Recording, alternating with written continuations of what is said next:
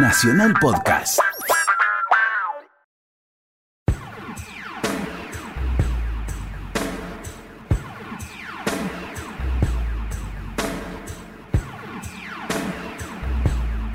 Bobby Flores y Héctor Larrea. Mirá lo que te traje en la radio de todos.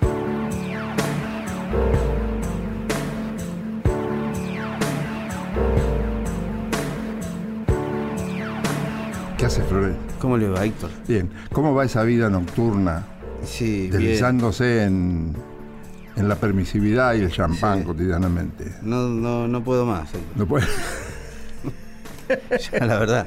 Pero sigo, sigo porque es un- una, ya, hay un- ya es una carrera esto. Es una carrera irrefrenable. Sí, sí. ¿Cómo, qué elegante está, Héctor. Sí, sí. Le- le- esos colores lo favorecen, ¿sabes? Tengo unas citas ciegas. ¿A qué hora? No sé. Pero usted sí me tiene que preguntar a qué hora, porque después de la una de la mañana son muy peligrosas. ¿Sabes lo que debe ser ir a una, una cita a ciegas? Nunca me animé. Eh, más de una vez lo pensé, eh, digo, ah, sí. Pero no. Había un tipo que le decía a la mujer cómo, a las mujeres cómo iba, iba a ir vestido. Entonces Sí. cuando lo veían se iban. claro, cuando lo escuchaban cómo iba a ir vestido se daban cuenta. Claro, y Claro. Le, le dijeron al mozo. Le preguntó al mozo, ¿no había una chica? Sí, una chica estuvo esperando ahí como 15 Sí. minutos. En cuanto usted Y entró, Justo que usted entró, se fue. Y sí, es difícil, Héctor. Ya, de por sí, una cita que no es a ciegas es difícil. Sí, ya lo creo. Porque si, imagínese, si es Demi Moore, no hace una cita ciega, le manda la foto y le dice, ¿quiere salir conmigo? ¿Y usted qué le va a decir? Sí. Sí, cómo no. ¿Con Demi Moore? Claro. ¿A dónde? ¿Acá en Buenos Aires? Sí. No, me mirarían todos. A usted, a usted lo ha admirado mucho, Héctor. Demi Moore, nada menos. Bueno, yo si hago una cita no voy a menos. No te queda. No, está bien. Por eso no tengo. Aparte, ¿qué trajiste? El traje tengo mucho. Ya, eh, Bowie se murió. Sí. Sabe que se murió. Sí, sí. ¿Y qué sucede cuando se muere un artista de la de la estatura intelectual y, artística como Bowie? Empiezan a salir cosas. Eh, él tuvo una época que se fue en los años 70 cansado de, del, del- del vértigo londinense. Nueva York también ya la había conquistado, entonces dijo más, sí, ahora dónde? Y apuntó a Berlín se alquila un departamento en Berlín con vista al muro. Estoy hablando de años 70, ¿eh? 75. Ah, todavía estaba el muro. Sí, sí, todavía estaba el muro. Él quería ver el muro. Lo que le gustaba, no es que le gustaba, lo- lo- el muro le generaba muchas Él cosas. estaba del lado de Berlín Occidental. Claro. Mm. Se va con Lou Reed, con Iggy Pop, un grupo de amigos, y montan todo un estudio ahí. Ahí hace tres discos. Bowie, históricos. Lodger, Low y otro más. Scary Monster, creo. Con la producción de Tony Visconti, un amigo que ya lo había producido. ¿Sí? Se instalan todos, se instalan en Berlín, como un año están ahí, con Brian Eno, otro gran productor, y hacen unos discos que fueron, aún hoy, son piezas muy valiosas. Son de esos discos que hay que escuchar enteros. No vale la pena escuchar un tema, dos. Eh, Hay, es co- hay como todo un concepto atrás de esos discos, Sí, ¿no? claro. Bueno, cuestión que se muere Bowie, entonces le dicen a Visconti, haz una cosa, hoy con tu estudio, como lo tiene Visconti, que se imagina lo que es hoy el estudio, ¿por qué no regrabás estos discos? El famoso, este, eh, no es un remix, es el, el disco mejorado, con mejor sonido. ¿sí? Remasterizado. remasterizado, totalmente. Entonces salió una caja que sale más de 2.000 euros y que es un éxito de ventas, ¿Cuánto de cosas? 11. Ah, la flauta. Están los tres discos originales, más los tres discos originales eh, con las nuevas mezclas de Tony Visconti, que fue el productor original del disco, que declaró, ahora puedo hacer lo que queríamos hacer y no sabíamos cómo se hacía porque no había forma. Hoy sí lo podemos hacer. Es el productor original de esos discos, ¿no? Bueno, están los tres originales más esos tres que son iguales a los originales pero suenan mejor, más tres discos en vivo, más dos discos de rarezas y cosas que iban grabando, 11 discos. Un éxito de ventas la caja. La gente lo pide por internet, Ah, sí. cuestión que... Y si a usted le gusta Bowie, esa caja debe ser, tiene para cuatro meses encerrado en su casa escuchando. ¿eh? ¿Quiere escuchar algo de lo que grabó en vivo en esa época que salían a hacer shows por ahí, como para afinar la banda? Métale. Aquí está David Bowie en vivo en el 75, debe ser esto, 76, haciendo fama.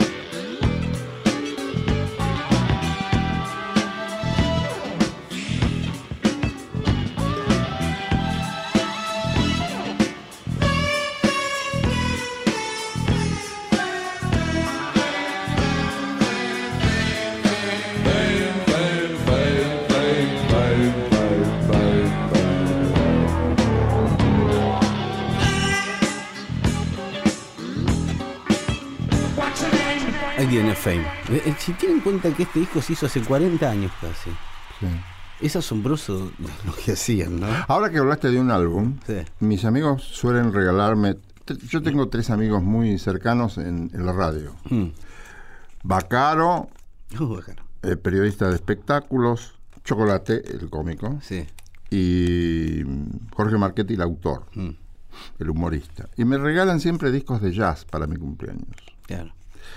Y esta vez me regalaron uno que yo iba a traer hoy y me olvidé, francamente. John Coltrane, John Coltrane. una caja con cuatro discos, haciendo diversas cosas en su carrera. Y entre ellas blues, que no es lo más habitual, me parece, ¿no? No, no, De pero hizo, ¿eh? Hizo. Pero para, claro, yo tengo siete versiones en un disco, son larguitas. Claro. Pero busqué una más o menos razonable para un programa de radio. Ah, tiene los outtakes, tiene las que quedaron afuera, digamos. Sí, también, Claro. también. Y eh, lo voy a traer la semana que viene. Me alegro. Ahora te traje un hombre, yo creo que es la, mejor armónica del mundo. Epa. Sí. Y te traje el disco también, para que lo mires y si, y si querés que te lo lleves. Carlos del Junco.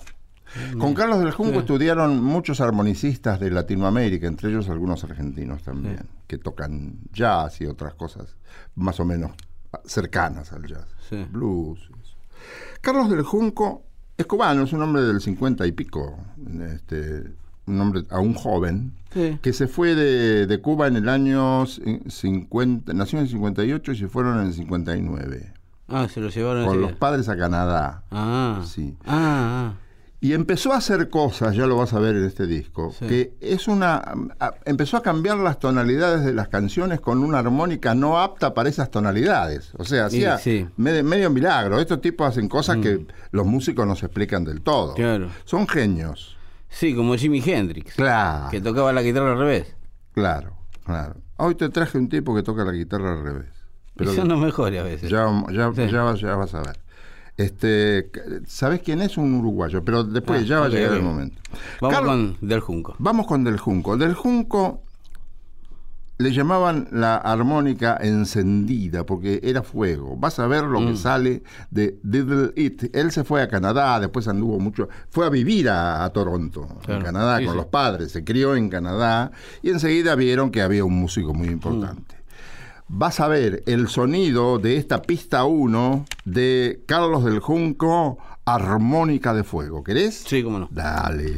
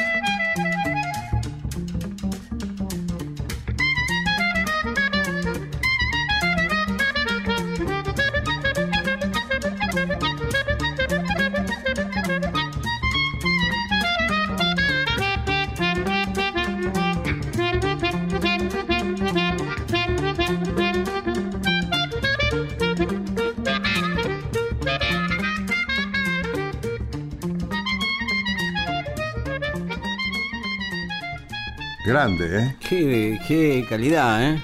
Qué ¿Querés calidad. Me lo llevo, sí. Bueno, a ver. Es lindo. Yo lo vi a tu Zilemans en vivo. ¿Ah, sí? Ese tocaba también la armónica. Ah, eh. Y grande, ya lo vi como Sí, más sí, de sí, ochenta y sí. pico tenía. Recibió muchos premios este muchacho, muchos. Mm. Incluso de esa casa tan famosa, fabricante de armónicas, que tenía el retrato de Hugo Díaz en su... No me acuerdo cómo se llamaba ahora. Pero lo premiaron como un, un músico extraordinario, ¿no? Y sí. Redescubrió la armónica, Carlos. Claro. Sí, sí, la armónica es un instrumento que cuando está bien... este- Usted escucha a Stevie Wonder tocando la armónica Sí, y es, una, es un ser superior, ¿eh? Sí, sí. ¿Sabe quién toca muy bien la armónica y no se dedica mucho a eso? ¿eh? Porque no puede, obviamente. Mick Jagger. ¿Ah, sí? Mick Jagger es un armonicista sensacional. ¿Ah, sí? Siempre en los shows se guarda un tema para hacer con la armónica y, y en muchas canciones la armónica de los Stones es él. Ah, sí. Claro, claro, sí, sí. Toca muy bien. No le falta nada a ese chico. Oído tiene, la verdad. Sí. Sí, sí, oído, ideas. Ideas y oídos. Ideas y oídos. Sí, sí. Eh, bueno, ¿sabe que le traje yo una, una dama? A ver. Una dama del jazz, una de las que está hoy, ¿Cuál de ellas? Diana Kroll. Ah, Linda Diana Kroll. sí. Sí. Eh, blanca, Creo que canadiense incluso. Entonces no pudo grabar en moto. No. Eh, no, no, Diana Kroll es una, una chica muy bien parecida. ¿Sabe quién es el marido de Diana Kroll? Elvis Costello. Sí. Yo la vi acá. Claro, Venía muy fatigada de una gira por Latinoamérica y, se notó. ¿eh? es que ella tiene mucho desgaste en el escenario. Ella toca el piano y canta. Toca Arregla. muy bien y canta muy bien. Diana Kroll, ¿eh? Sí, sí, sí.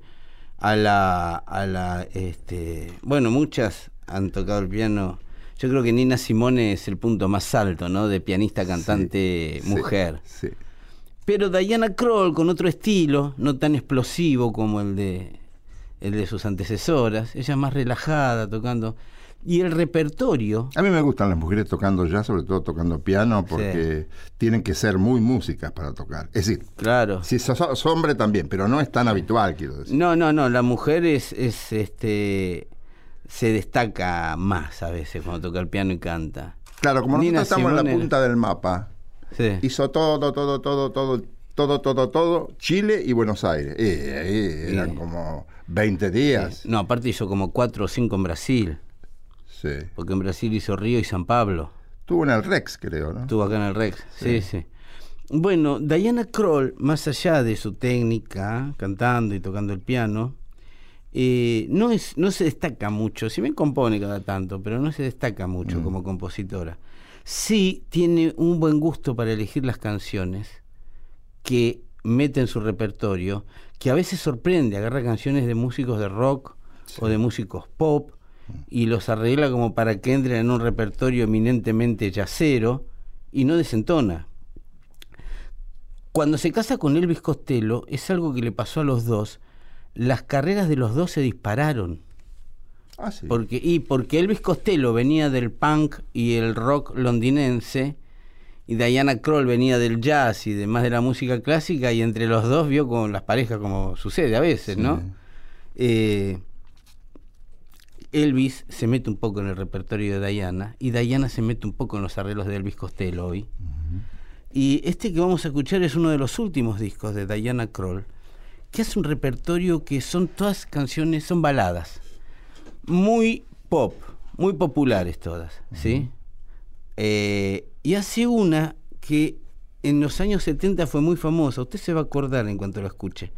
Era de un tipo que se llama Gilbert O'Sullivan, un escocés que sabe qué le pasó, triunfó en Japón y se quedó en Japón. Se fue de gira y se quedó en Japón y hizo su carrera, el fin de su carrera lo hizo en Japón. Ahora volvió, cada, ahora vuelve cada tanto a, a Londres y a Escocia, a, a las Islas Británicas, pero el tipo es muy fuerte allá. Así que medio acá quedó en el olvido. Ella rescata una muy buena canción que se llama Alone Again, se llamaba Ah, sí. eh, nuevamente solo naturalmente, ¿se acuerda? Sí, claro. Bueno, ¿quiere escucharla por Diana Kroll? Sí, lo- una de las cosas que me atraen de Diana Kroll es la manera de usar la mano izquierda y armonizar. Sí. Allí demuestra que es pianista. Es pianista, sí, sí, Sí, sí. Bueno, ahí vamos. Diana Kroll, Alone Again.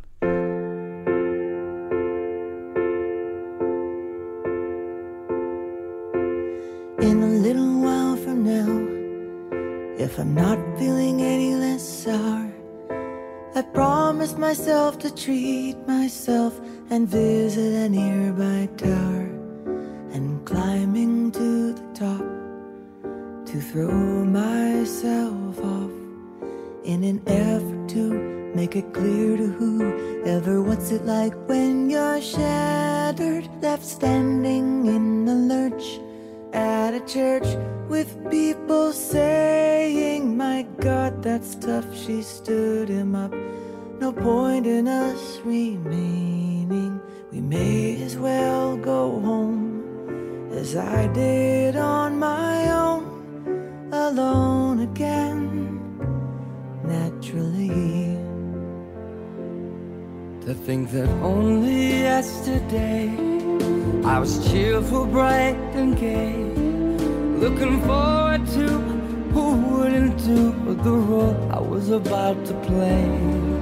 And as if to knock me down, reality came around, and without so much as a mere touch, cut me into little pieces, leaving me to doubt. Talk about God and His mercy. Oh, if He really does exist, why did He desert me in my hour of need? I truly am indeed alone again, naturally. Seems to me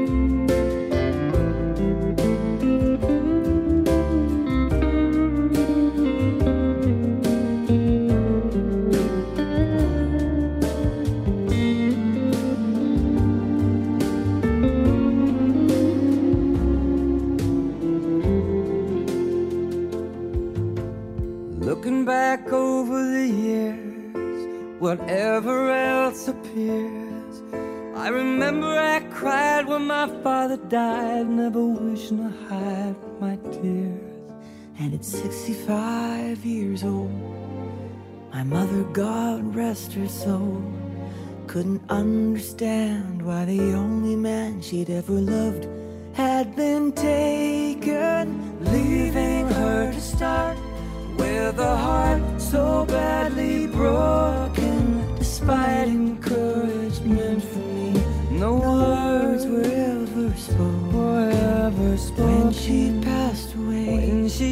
passed away, cried and cried all cried day, and cried all alone day. again, naturally. Alone again, naturally. Maneja muy bien los, los tonos medios y bajos. ¿eh? Sí, Hay sí, que reconocerle que juega bien.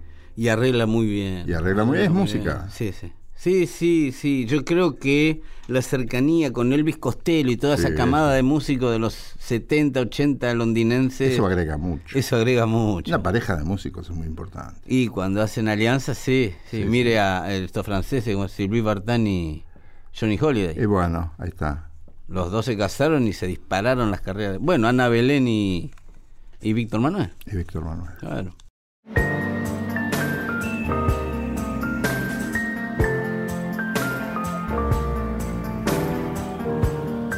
Otro tema, como dice Santo, Otro tema.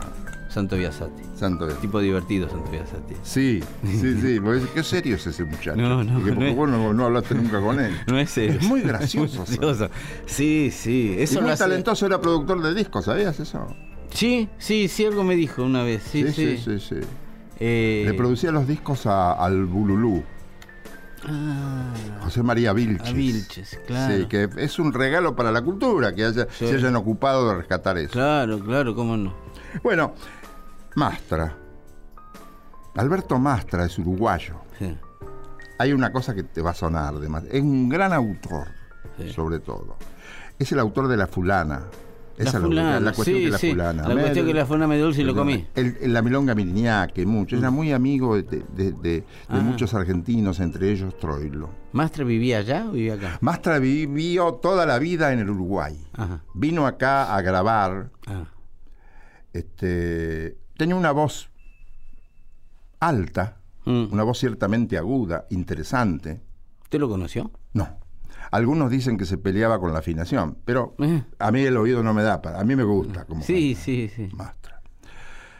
Compuso muchas cosas hermosas. Ah, pero era un personaje muy lindo. Usaba el, eh, era zurdo Mm. y no daba vuelta el encordado. Ah, como Hendrix.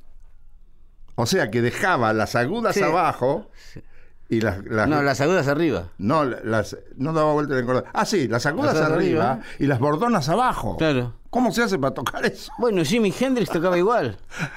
es muy jorobado tocar eso. Claro, Jimi Hendrix tocaba la guitarra, no se había inventado todavía la guitarra para zurdos. No, Entonces él la dio vuelta, pero no cambió el encordado. la dio vuelta, sí. Y si usted se fija en Hendrix, toca al revés la guitarra. Sí, sí, sí. Y aún hoy es el mejor guitarrista que hubo, ¿no? Pero era todo un mérito. Mm. Este muchacho grabaron acá en RCA, a él le gustaban los tríos. Y era un andariego. Bueno, perdón, es como me dice usted siempre, que le contaba a Astor, que la música o es fácil o es imposible. Sí. Si uno se pone a pensar en tocar la guitarra al revés, sí. o te sale de una o no te sale Pero nunca. además tenés que ser músico. Claro, sí, sí. Y unas manos impresionantes. Porque el, yo no sé cómo dividen el cerebro. No, no sé, sí, sí, es raro, sí. No se sabe. Bueno, este muchacho Mastra, Alberto Mastra, Mm. muy amigo de músicos argentinos, anduvo por acá, no logró hacer base y entró a recorrer el Uruguay. Mm. Siempre fue un trotamundos. Iba de pueblo en pueblo y un día, ¿sabés qué hizo?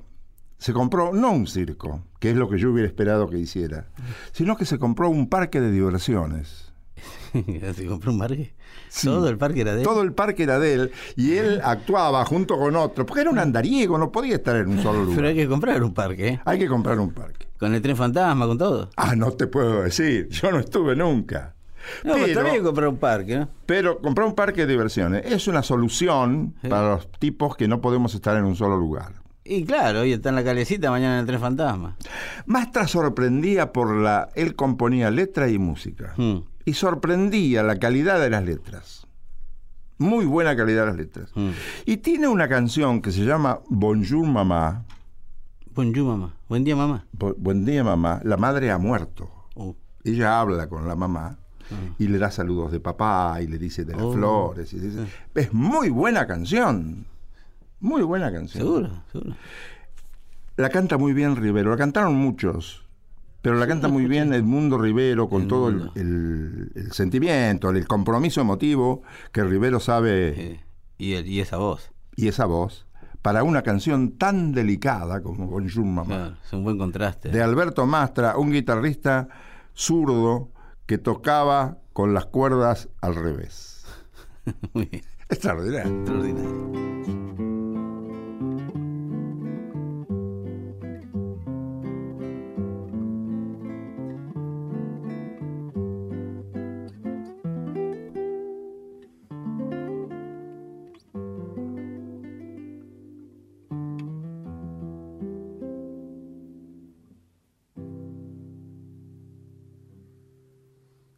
Cubierta con rosas de octubre. Tal como la vi marchar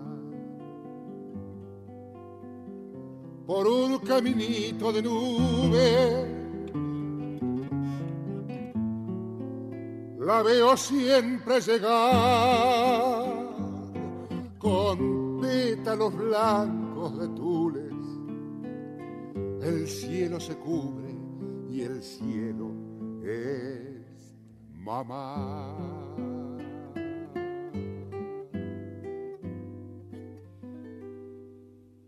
Bonjour, mamá.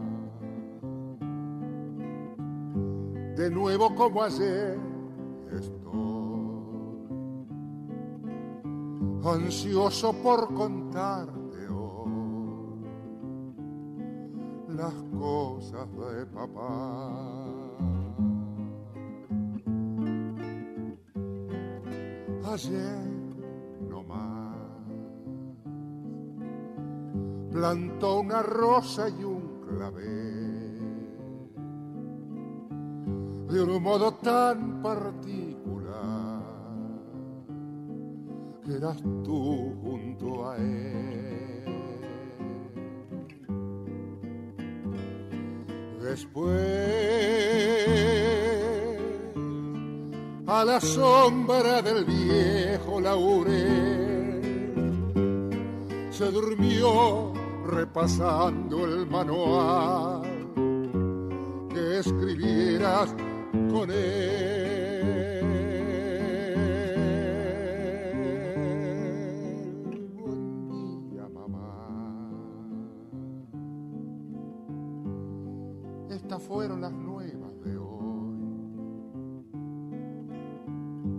Las siguientes de papá.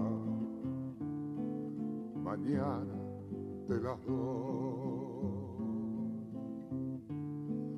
Mañana te las doy.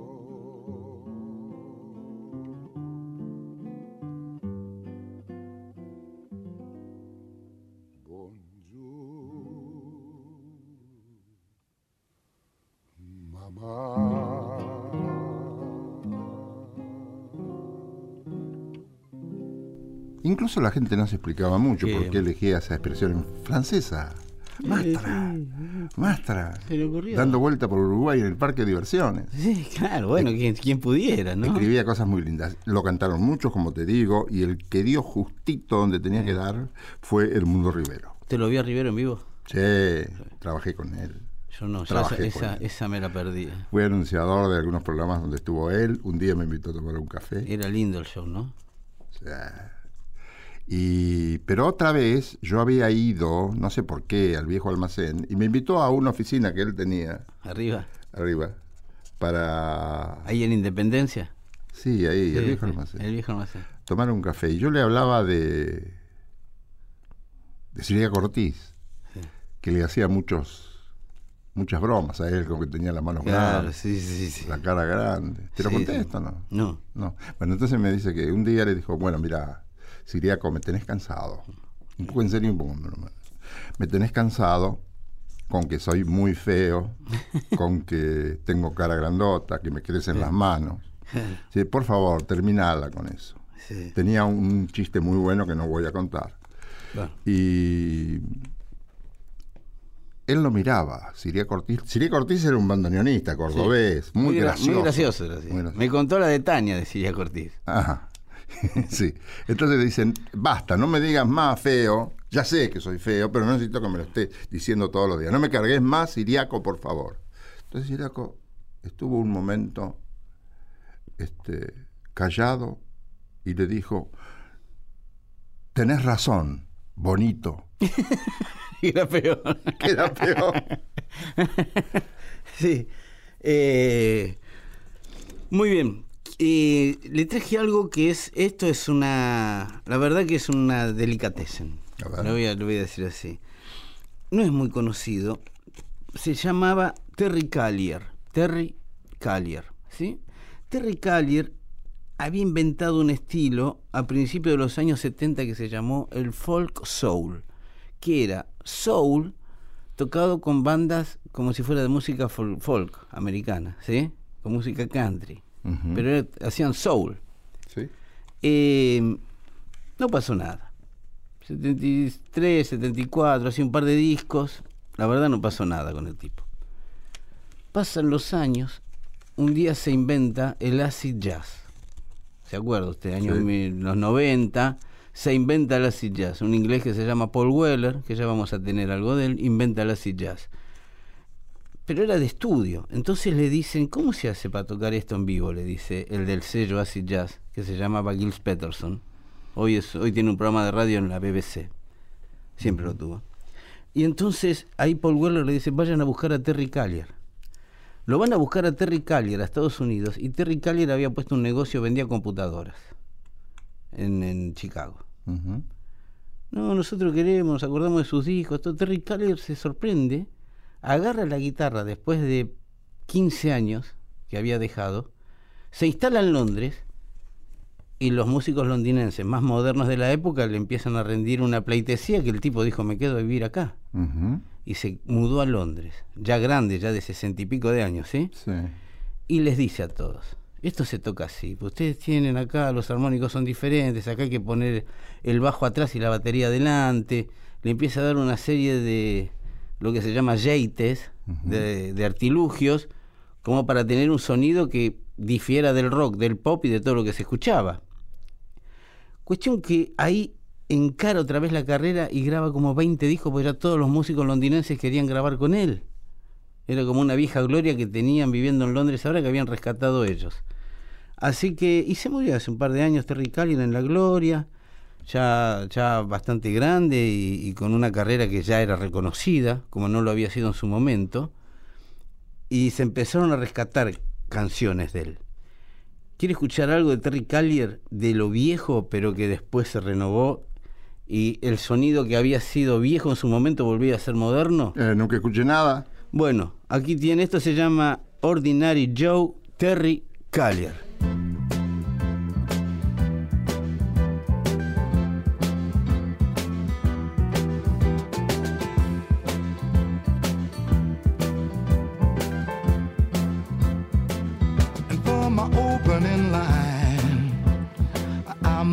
Might try to indicate my state of mind.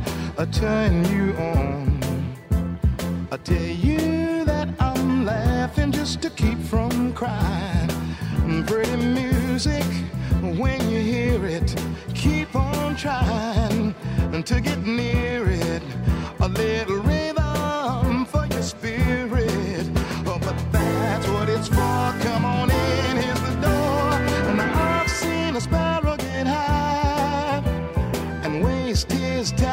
Sky. He thinks it's easy to fly. He's just a little bit freer than I. Now here's a mystery. And maybe you can help to make it clear to me when you're fast asleep. Then what is it that's lighting up the dreams you see? All of your tears, I can't conceal it. And all may not reveal it. You got soul, so you can feel it. And when you make the scene, well, you know what I mean. Hey, I've seen a sparrow get high and waste his time in the sky. He thinks it's easy to fly. He's just a little bit freer than I.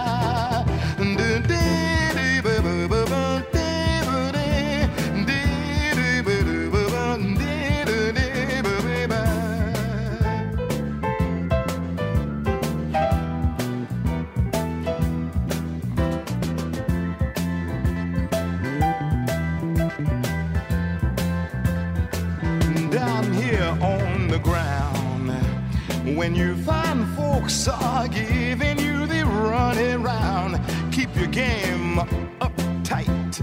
And if you must just take your secrets underground.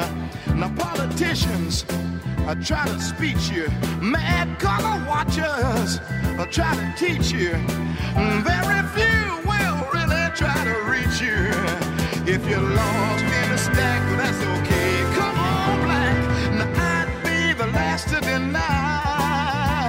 That I'm just an average guy. And don't you know each little bird in the sky is just a little bit freer than I, hey, ordinary Joe. Although they say you're just a lazy so and so, what they think is real is nothing but an animated puppet show. So don't let time and space confuse you, and don't let name and form abuse you. When the big Joe Williams blues you, in the light of the sun, you can see how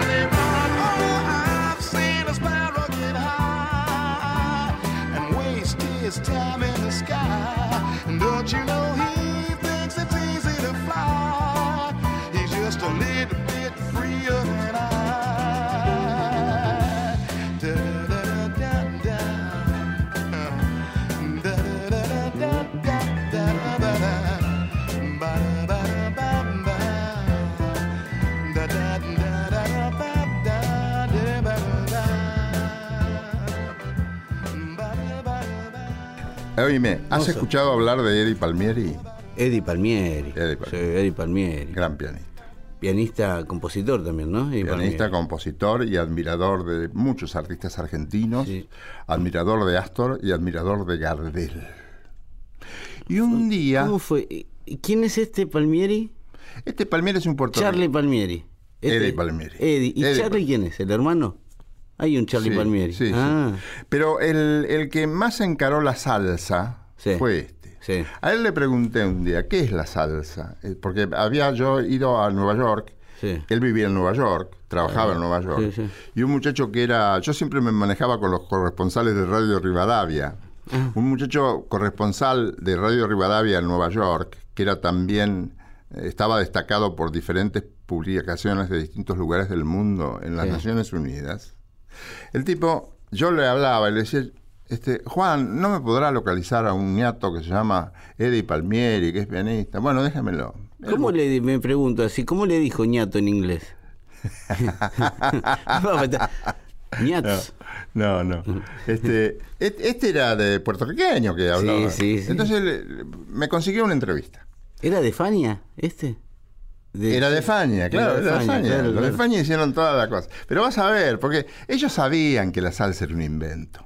Ah, sí, ¿por qué? Y claro, porque la salsa era una cuestión de tres o cuatro arreglos este, lindos, Sí, lindo. raros, diferentes, pero la base de la salsa era el son cubano y la Ah, guaracha. claro, y- sí, sí, sale de ahí. Y claro. sale de ahí. Este- Pedro Navaja, que en la mañana que ta ta ta ta ta ta ta ta, Sí. ese es el son. Pero todos tenían chamullo, ¿no? Claro, todos tenían chamullo. Y era muy interesante. Bueno, voy a verlo a este hombre. Mm. Hablamos un rato, porque yo quería que me hablara de. Yo tenía el disco de El día que me quieras. Una versión que un día se lo mostré a Tilio Stamponi y me dijo, ¿qué arreglo, por el amor de Dios? Me imagino. Sí, A un arreglazo. Y te traje eso hoy. Ah, qué bueno. El día que me quieras por Eddie Palmieri, que el soneo entra por ahí como a los cinco, a los cinco minutos, después de un solo de piano. Sí. Entonces, no vale la pena dejar el soneo, porque eso lo hacen. Viste que cuando repite el día que me quiera mi chica, y, y siguen, el día que me quieras mi amor, eso es para bailarines. Yo fui a ver, sí, bailes de latinoamericanos Ah, en la época de la salsa. Te estoy hablando del año 71. Yo te voy a contar Mm. cómo desembarco la primera vez allí, en Nueva York. Por un pasaje barato, que todos, todos insultaban porque nos habían dado un pasaje barato. Íbamos a Israel a hacer casino. Y paró en Chile, ¿Hacer casino qué? Casino Phillips. ¿El casino Phillips de Israel? sí. Sí, claro, sí. sí. me acuerdo del casino Phillips. Sí, sí, sí. Y este eh, paró en cuatro o cinco partes, pero conocí Chile, Sí. conocí Nueva York, conocí Atenas y Epa. conocí Medio Oriente, Epa, Israel y todo eso. Todo con el casino Phillips. Todo con Casino Phillips. El, Mm. fíjate cómo sería de barato. Tardamos como cinco días, pero yo disfrutaba como loco. ¿Y qué le parece? Usted que era jovencito, así un joven párvulo. Yo nací grande, pero era, era el año 70, yo soy del Claro. 38, calcula. No me hagas sacar la cuenta. No, no, no, de ninguna manera. Y había empezado en el 67 y me empezaron a mandar afuera. ¿Vos sabés qué regalo me hizo el 13 a mí? Me imagino. Nunca voy a terminar de agradecer. Aparte, en esa época no viajaba cualquiera. No. No, no, no. Además había problemas, siempre había problemas con los dólares. Y entonces nos Qué iban a- raro, ¿no? ¿Eh? Qué raro acá. Sí. Y teníamos que hacer un una filmación y para una, una grabación y para eso contratar equipos de televisión a la televisión israelí. Ah, claro. Muy bien. Sí. Iban a mandar los dólares, los dólares no llegaban. No llegaban y no llegaban. Y no llegaron. Entonces nos quitaron todos los dólares que nosotros, nuestros compañeros, nos dijeron, ¿ustedes traen dólares? Sí, traemos dólares. Este, bueno, todo, todo para nosotros. porque sí. tenemos que, con eso, vamos a contratar un, eh, para hacer un videofilm. Vamos a filmar y hacemos un videofilm. sí.